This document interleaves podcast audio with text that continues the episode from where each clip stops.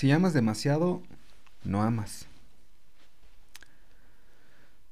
La literatura, la música y el cine nos han mostrado el amor entregado y dependiente como el más grandioso de los amores.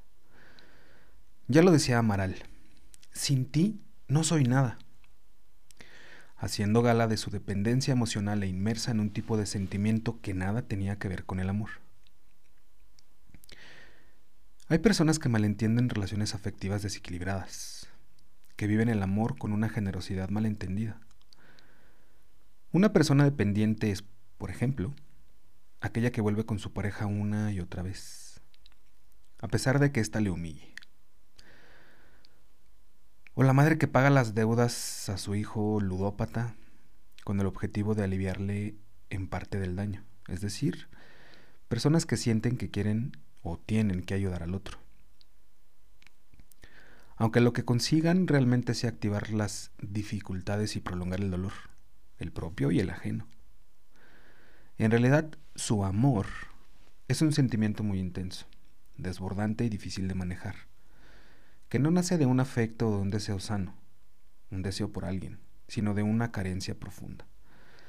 Se trata de una necesidad dolorosa sin cubrir y se manifiesta en un afán por rescatar a alguien, por salvarle, por mostrarles el camino, por ser su luz, etc.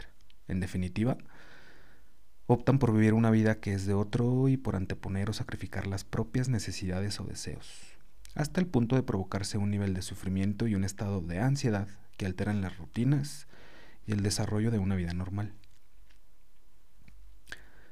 Esta entrega desmesurada, por una parte, les anula como individuos con necesidades y deseos personales, y por otra, les puede llevar a comportarse de manera obsesiva, manteniendo conductas de control hacia aquellos que son distintos y que no cuadra con su amor, o al menos con su idea del amor, y a quienes solapaban y muchas veces inconscientemente desean mantener atados.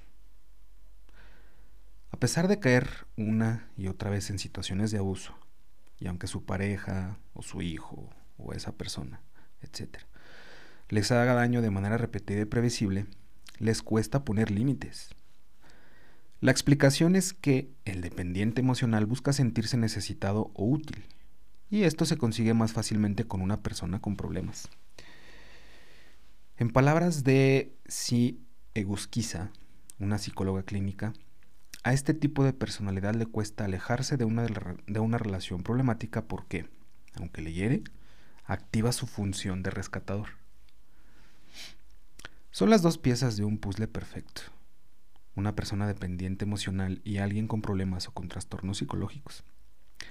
Se trata de una asociación interesante si no fuera porque ambos alimentan sus disfunciones, de manera que se mantienen y se arraigan, transformándose en un enganche tóxico que mina los recursos personales. Sí, mina los recursos personales de cada uno de ellos y distorsiona las expectativas.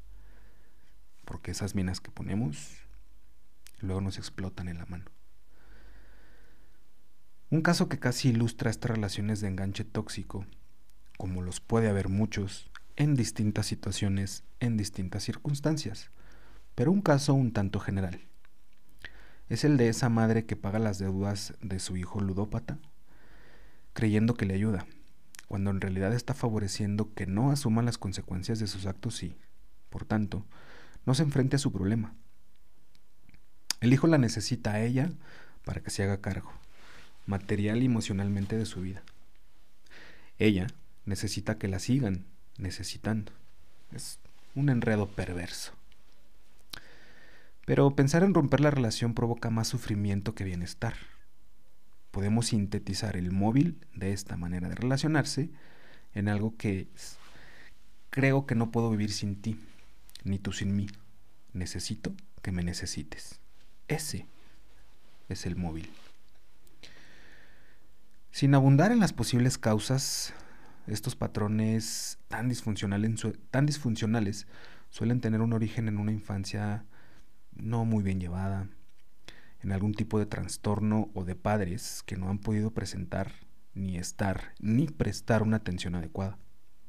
Pero, ¿tengo que abandonar la relación? si ni siquiera sé si quiero o si puedo. No necesariamente hay que poner tierra de por medio o abandonar al otro. Lo interesante y deseable es identificar de dónde viene esa necesidad de ser necesitado y después centrarse en el cuidado propio, en el cariño propio, en el amor propio. Eso no supone necesariamente cortar vínculos, aunque en ocasiones sí. Pero se trata más bien de transformarlos en otros más sanos. Implica poner una distancia salvadora, de manera que cada uno comience a hacerse responsable de su vida, de sus actos y de las consecuencias de estos. No hay que pretender cambiar al otro, sino modificar nuestra manera de comunicarnos y de comportarnos, así como nuestra manera de ver allá afuera. distanciarse para volver a unirse, porque sin distancia no hay perspectiva, pero teniendo siempre presente en el norte de nuestra brújula la construcción, el cuidado y el amor hacia uno mismo. Y este debe ser prioritario e innegociable. Este, este es el origen del amor, del amor auténtico y el amor libre.